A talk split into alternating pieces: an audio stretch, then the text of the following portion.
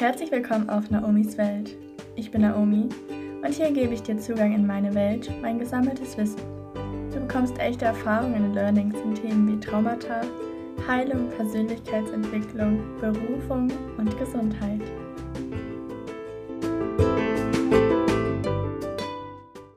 Heute gibt es eine etwas ungewöhnliche Podcast-Folge, denn ich möchte mit dir einmal teilen, was mich meine Katzen gelehrt haben. Und nein, es geht hier nicht um Katzenerziehung und was ist das richtige Futter, denn daran arbeite ich auch immer noch. Aber obwohl diese kleinen süßen Tiere erst zwei Wochen bei mir sind, haben sie mich schon sehr, sehr viel gelehrt. Und als würden sie merken, dass ich über sie rede, sitzen jetzt gerade beide hier mit mir auf dem Sofa.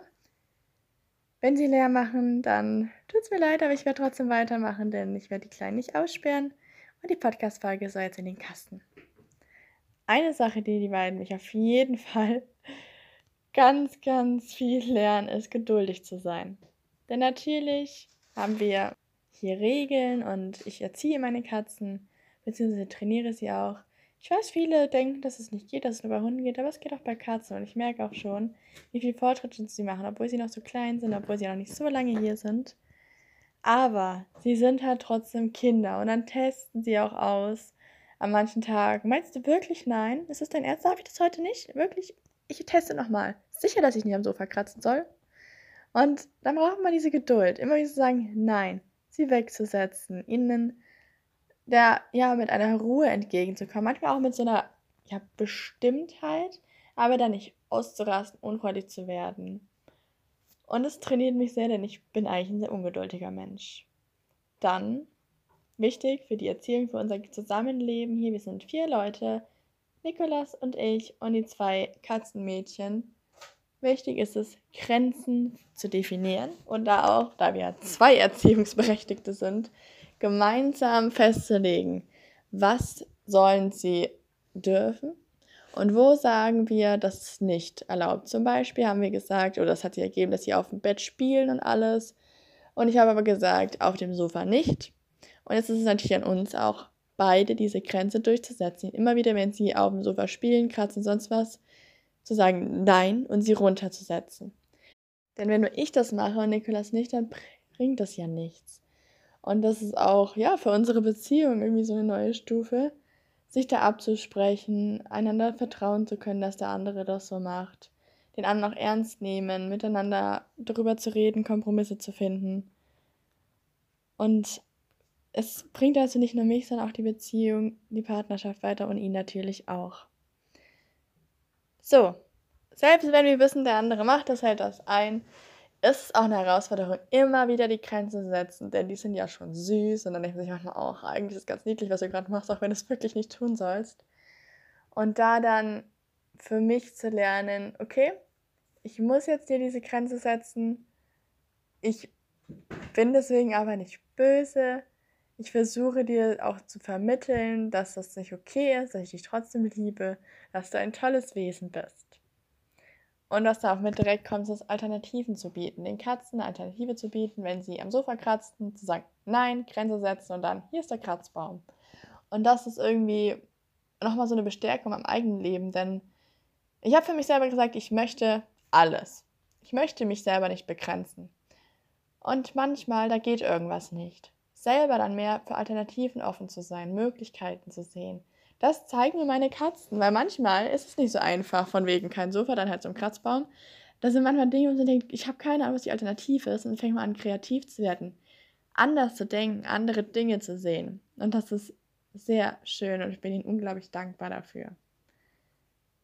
Dann, ach, eins der Dinge, ich auch merke, ist präsent zu sein, wie wichtig das ist, ohne Handy oder Ablenkung einfach mal bei den Katzen zu sein, die zu streicheln, ihnen beim Schlafen zuzuschauen, ihr Schnurren zu genießen, mit ihnen zu spielen, so ganz bei ihnen zu sein. Und ich merke auch, wenn man sich Zeit für sie nimmt, wie sehr sie diese Präsenz, diese Zeit, das Spielen, das Kuscheln, wie sehr sie das auch belohnen oder sich freuen. Und für mich ist das dann so eine Art Belohnung, wenn sie dann auf mich zukommen sich immer freuen, wenn ich da bin, wenn sie mir folgen und mich aufmerksam angucken, sich an mich schmusen, mich dann ablecken und quasi so mit sauber machen, wie sie es ja auch gegenseitig machen. Und das, das zeigt mir einfach auch wieder für mein Leben oder auch für das Leben in dieser Welt, es wird belohnt, wenn wir präsent anderen gegenüber sind, wenn wir für sie da sind, ihnen zuhören, aufmerksam sind, wenn wir uns Zeit für sie nehmen. Ob das jetzt die Familie ist, die Freunde oder auch fremde Menschen. Das wird wahrgenommen und es wird geschätzt. Vielleicht nicht von allen, vielleicht nicht immer, denn das machen die ja auch nicht. Aber es lohnt sich. Und was noch ein Learning aus dieser Präsenz ist, wie wichtig es für mich ist, einfach mal das Handy wegzulegen. Ob es bei den Katzen ist, ob es ist, wenn ich Zug fahre, durch die Gegend laufe, mit Nikolas zusammen bin, mir da mehr bewusst zu machen, wie traurig es eigentlich ist, wenn ich das nicht tue, wie sehr ich mich da einschränke und so viele Dinge verpasse. Und wie schön es ist, das mal nicht zu tun, da zu sein. So. Dann merke ich auch, wie gut Loben tut. Dass ich auch mehr lobe bei den Katzen, weil ich will ja nicht immer nur sagen, nein, das nicht, tu das, sondern wenn sie dann was machen, was Gutes, sie werden in den Kratzbaum gehen, zu sagen, boah, das war so toll. Und beim Spielen, dann ist es auch, wenn die eine bringt immer ihre Maus zurück, wenn wir mit ihr spielen, dann immer zu loben und dann freut sie sich und bracht es direkt wieder und lernt dadurch. Und dadurch lobe ich auch ein bisschen mehr meine Umgebung und versuche das auch mir bewusster zu machen. Hey, wenn jemand was Tolles gemacht hat, dann gib ihm ein Kompliment, lob ihn Egal, ob es jetzt mit dir richtig zu tun hat, weil es für mich gemacht hat, oder ob ich es einfach nur sehe. Weil ich freue mich genauso über die Anerkennung. Die Tiere freuen sich über die Anerkennung der Partner. Und das stärkt auch wieder die Verbindung untereinander.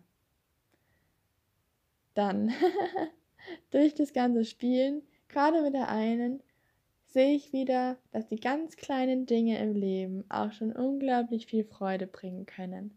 Zum Beispiel eine der Katzen, die liebt ihre Spielmäuse, aber die andere, die spielt viel lieber mit einer Eichel, einer Kastanie, so die einfachen Dinge aus dem Wald, liebt sie, appreciated sie und es ist schön, das zu beobachten. Und es zeigt mir auch, hey, ich brauche auch selber nicht so viel. Genauso wie glücklich es mich macht, einfach nur mit den Katzen zu sein, sie zu beobachten, ob sie schlafen, ob sie spielen.